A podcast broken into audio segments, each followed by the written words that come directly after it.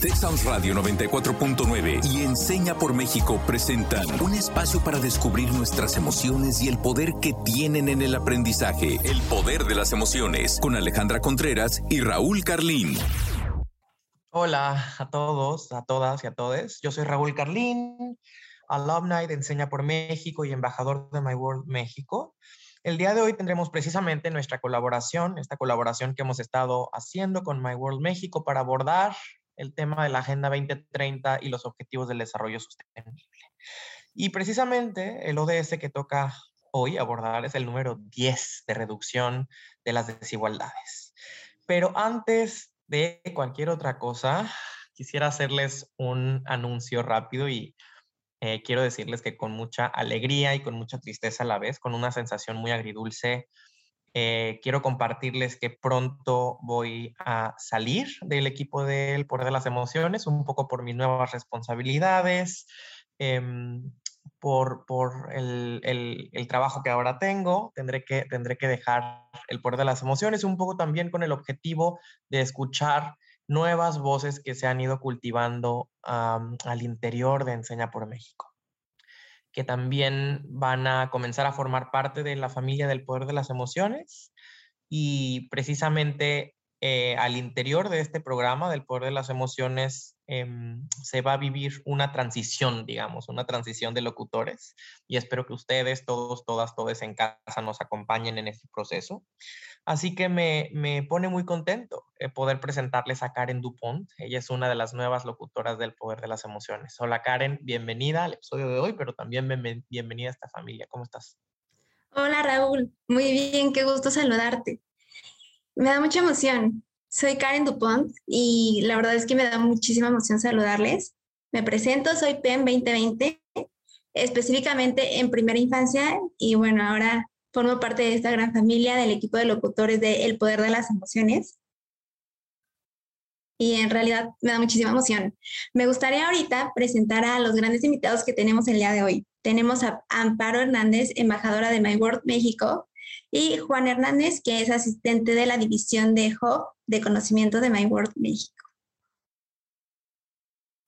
Muchas gracias por la invitación a nombre de My World México como embajadora de la Ciudad de México. Hola a todos, eh, pues es un gusto estar aquí y compartir este espacio con ustedes y pues como lo mencionó mi compañera Amparo, eh, a nombre de My World México, pues es un gusto estar aquí compartiendo con todos ustedes.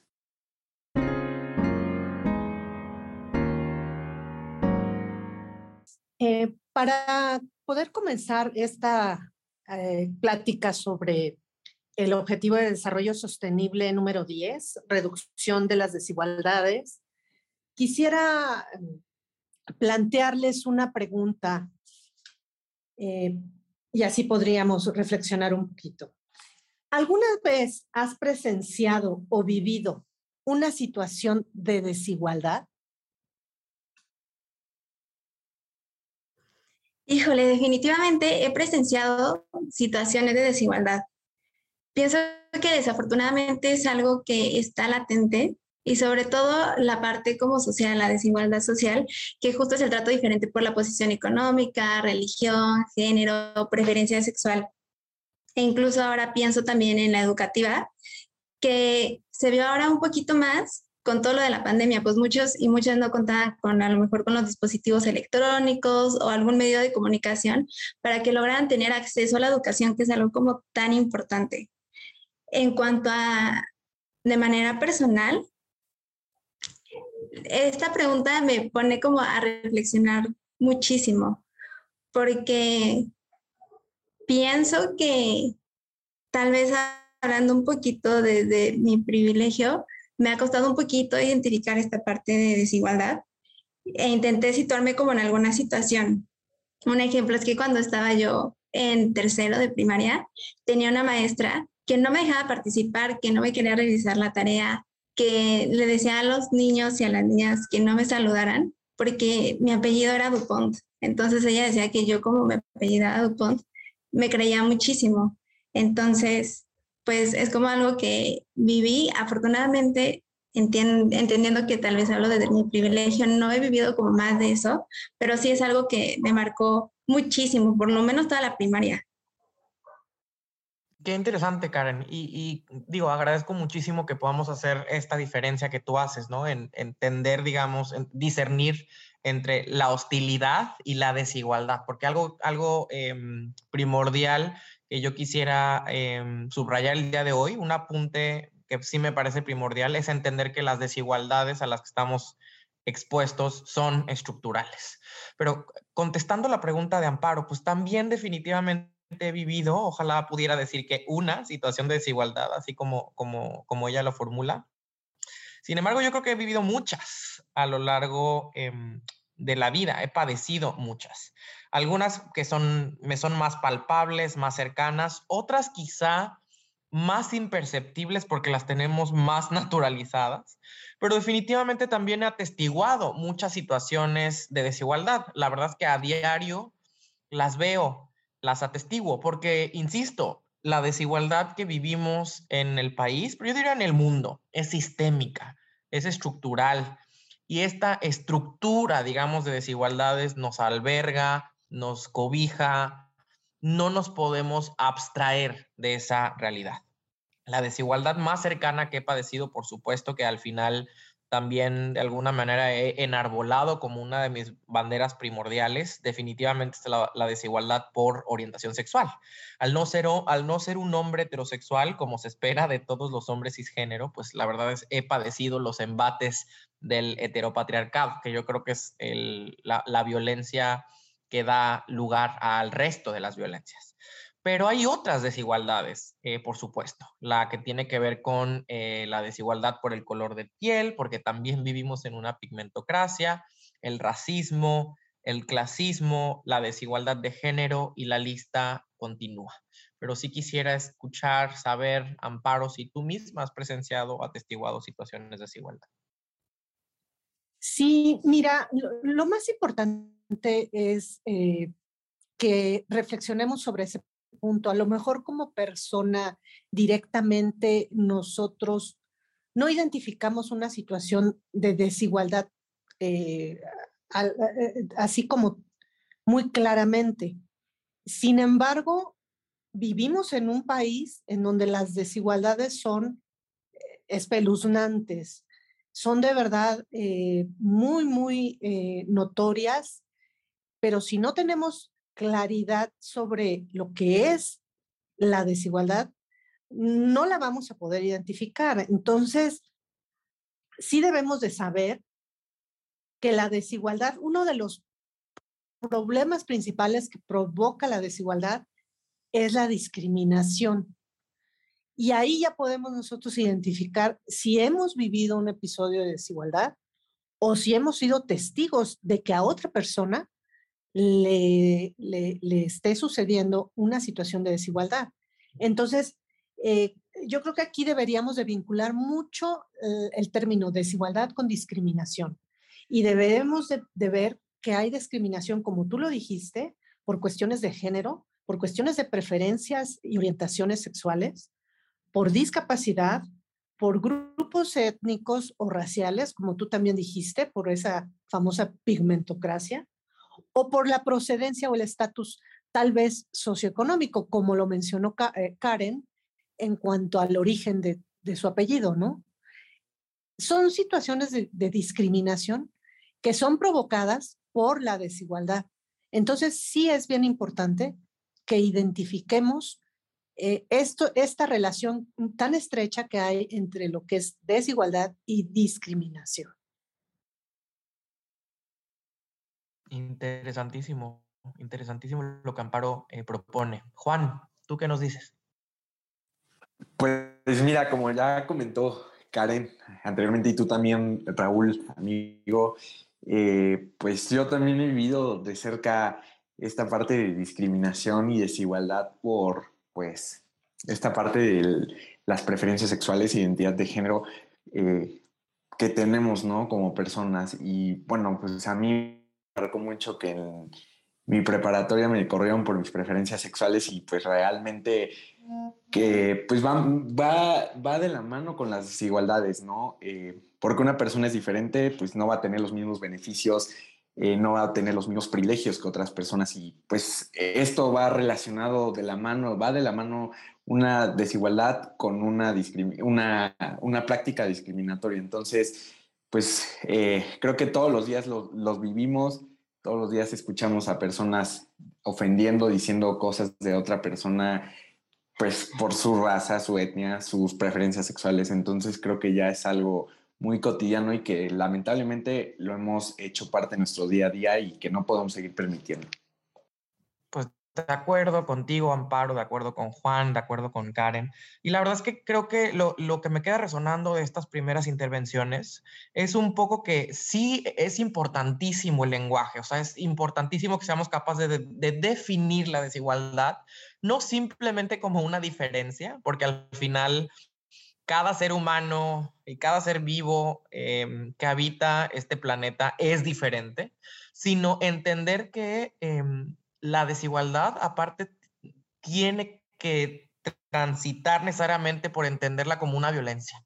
Es decir, es una discriminación a ciertos sectores sociales em, por categorías muy específicas a las que tanto Amparo, tanto Juan eh, como Karen han hecho, han hecho alusión. Entonces, no tiene que ver simplemente con ser diferente, ¿no? No basta con simplemente hablar de ser diferente, sino tiene que ver con una estructura que privilegia a unos y oprime a otros. Entonces, creo que es importante ir desmitificando ese mito, ¿no? De que cuando hablamos de desigualdad hablamos solo de diferencia, sino además hablamos de discriminación y violencia, como bien apuntan nuestros invitados el día de hoy.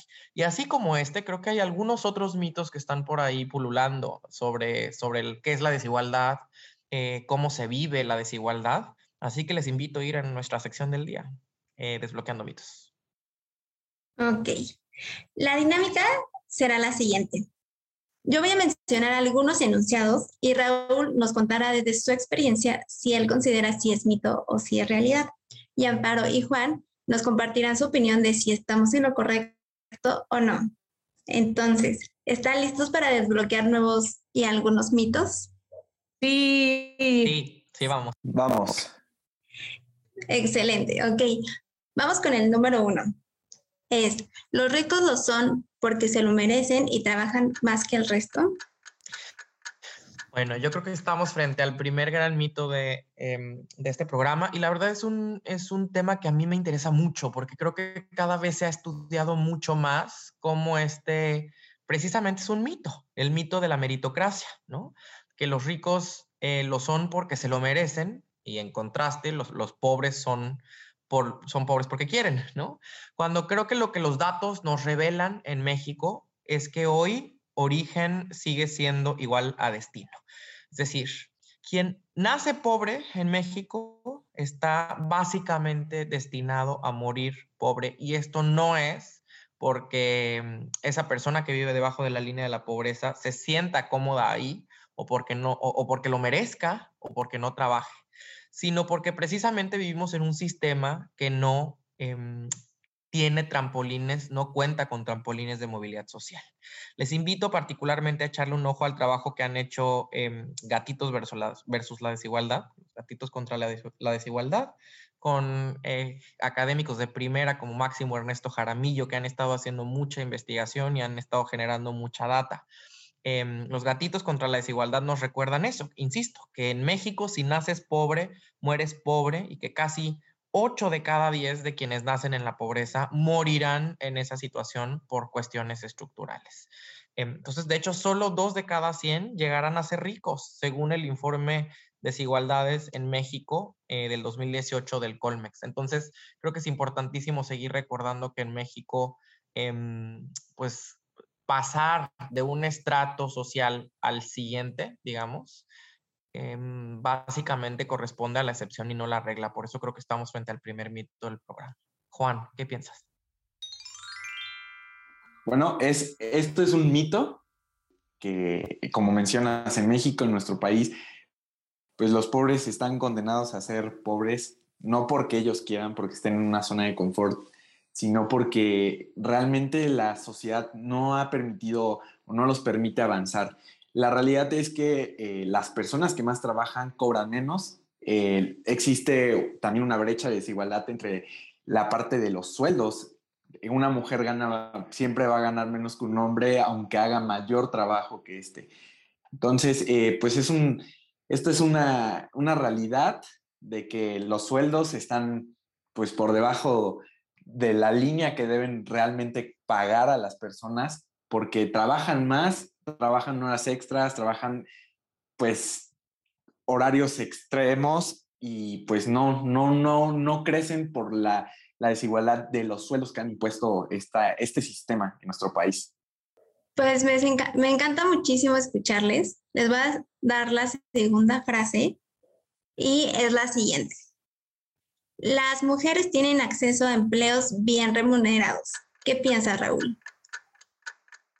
Pienso que estamos frente al segundo mito del programa y ya un poco Juan nos lo anticipaba en su respuesta anterior. Creo que una desigualdad fundamental que yo creo que eh, precisamente por lo que nos han enseñado los feminismos a lo largo de estas últimas décadas, eh, que precisamente esta desigualdad fundamental gestada por esta estructura que da vida al resto de las violencias, que es el patriarcado, pienso yo, es la desigualdad por el género. Y esta desigualdad por el, por, el, por, el género, por género, tiene como una de sus más grandes manifestaciones precisamente la falta de acceso al empleo para las mujeres, ¿no? Y no solo las mujeres no tienen acceso a empleos bien remunerados, sino que además existe una brecha salarial muy importante, ¿no? Lo que nos decía Juan, las mujeres ganan menos que sus contrapartes, menos que sus pares hombres al hacer el mismo trabajo, o incluso más, ¿no? Pervive lo que las feministas llaman como el techo de cristal, ¿no? Ese techo, em, digamos, imperceptible, pero que es real para las mujeres y que no, no les permite crecer en el escalafón del, del empleo e, en el ámbito de lo público, ¿no? Entonces yo creo que hay mucho, em, mucha de la discriminación, digamos, que se vive por género para las mujeres, están en el terreno del empleo. Por eso creo que estamos frente al siguiente, al segundo mito de este programa. Las mujeres, desgraciadamente, al día de hoy no cuentan con, con empleos bien remunerados. Amparo, ¿qué piensas? Definitivamente sí, este es un mito. Eh, y, y, bueno, eh, el hecho de que las mujeres no tienen, eh, decir que las mujeres tienen acceso a empleos bien remunerados, pues no, no es una, no es una, desgraciadamente no es una realidad. Aquí hay un tema de desigualdad muy, muy profundo que eh, por tratarse de una cuestión de género produce discriminación, la discriminación por género.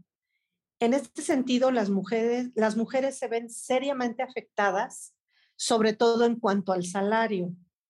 Podríamos hablar sobre cuánto le afecta a una mujer tener que trabajar la jornada laboral, más la jornada de labores domésticas o de crianza, y no solo a lo mejor de niños, sino también de, ancianos, ¿no? Algún pariente cercano que esté en la edad eh, adulta y que tenga que tener alguna, algún cuidado físico especial. Em, justamente es lo que debemos visibilizar para así lograr vencer la desigualdad en cuanto a tener empleos bien remunerados para las mujeres. El informe 2021 de ONU Mujeres sobre trabajo remunerado destaca que es fundamental lograr que se consolide la equidad de género para que las mujeres tengan acceso a la educación superior, a los servicios de salud y a la protección social.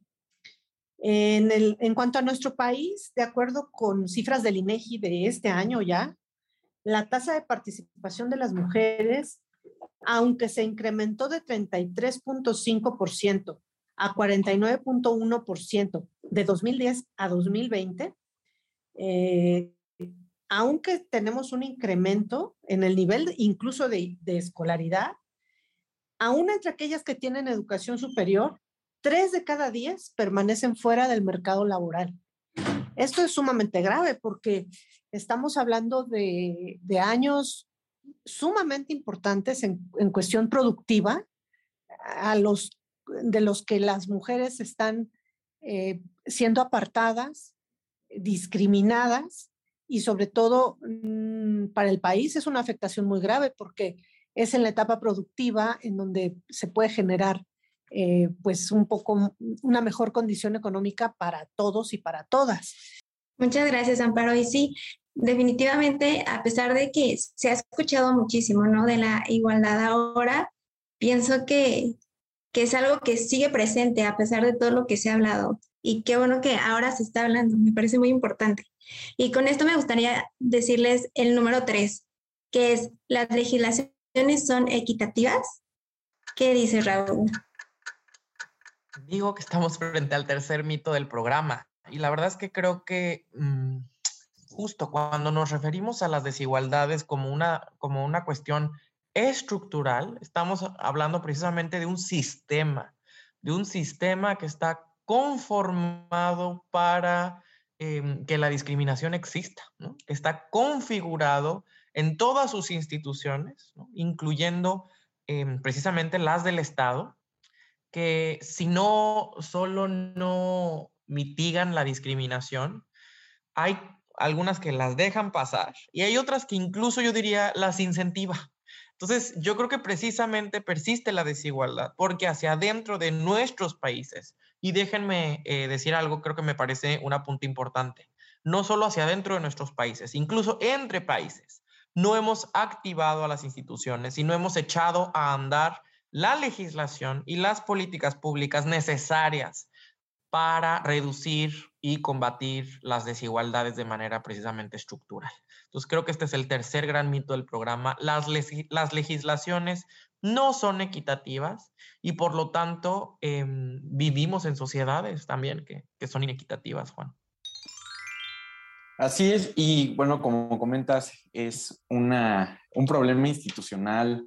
Eh, seguimos llevando a cabo la expedición de nuestras legislaciones a través del pensamiento de nuestros legisladores sin pensar lo que realmente necesitamos. Y bueno, creo que es importante recalcar que parte de esta Agenda 2030 busca erradicar sobre todo el, aquellas, acabar, reformar todas aquellas legislaciones vigentes que sean discriminatorias o que no sean equitativas. Y pues es importante esto porque si no lo hacemos desde algo escrito, desde una norma, no, no, no va a funcionar.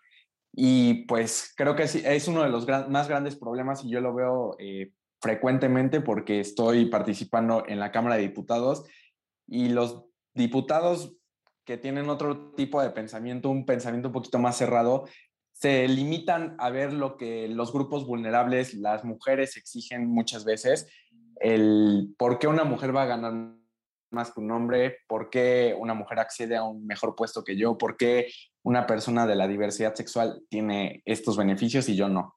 Pues de acuerdo, de acuerdo con, con ustedes. Y la, la verdad es que hoy me quedo, hoy desbloqueo un poco primero la necesidad de seguir hablando de este tema, de hablar de desigualdad, porque creo que algo que nos ha impedido eh, combatirlas, por lo menos en nuestro país, tiene que ver con la omertá. O sea, hay, un, hay una suerte de, de, pacto, de silencio para no hablar de estos temas porque son considerados como tabú, ¿no? Y qué bueno que se estén aireando, o sea, qué, qué, qué bueno que, que, los estemos ventilando, qué bueno que estemos hablando de esto. Pero también desbloqueo la urgencia de hablar em, de desigualdad en clave estructural, justo como lo, como lo hemos platicado aquí. Hablar de la importancia de Em, de hacer una lucha de Estado, porque si queremos un cambio sistémico, precisamente hay una lucha que tenemos que dar eh, frente al Estado. Y también a nivel global. O sea, yo diría, leamos la desigualdad en clave global como precisamente nos invita a hacerlo, a hacerlo la Agenda 2030. esto no solo tiene que ver con las desigualdades que vivimos en México, sino las desigualdades em, que se viven entre países, ¿no? El, el norte global y los privilegios y la explotación eh, que ejerce frente al sur global, ¿no? Y cómo entre países precisamente se, manifiestan las desigualdades. Creo que eh, la más cercana de las últimas que hemos estado eh, atestiguando tiene que ver, por ejemplo, con cómo se, han cómo se ha vivido la pandemia, dependiendo de si vives en, en Centroamérica o si vives en Europa, ¿no?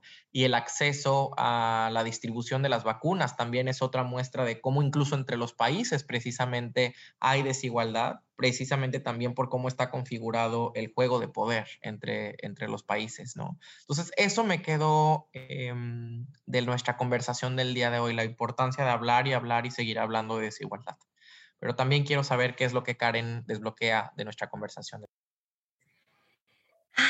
Pues desbloqueé como muchísimas cosas. Definitivamente creo que lo primordial y lo que más me hizo eco es que es importante que se siga hablando, que tal vez nosotros al conocerlo y que quizá lo que los que nos escuchan em, lo hablen porque definitivamente es algo que, que está pasando, que está latente y que la desigualdad sigue que no se hable no quiere decir que no esté presente, entonces creo que es como con lo que más me quedo y creo que es muy importante el seguir como charlando de estos temas porque pues es algo que nos va a ayudar muchísimo pensando en la primera infancia que es en donde estoy yo, a que esto no siga pasando, que no se convierta tal vez en algo generacional como pienso que lo hemos estado viviendo, que es algo que escuchamos tal vez de, nuestros papás o de los abuelos y que se está convirtiendo en algo generacional que podemos hacer como este corte y decir, ok, vamos a, a intentar cambiar como el chip, como dicen las personas más grandes, porque yo no quiero decir que soy una señora. Entonces, eso me, me quedaría con eso, que se siga hablando para que las siguientes generaciones no sigan como en el mismo camino. Y pues me gustaría muchísimo a mí escuchar a Amparo.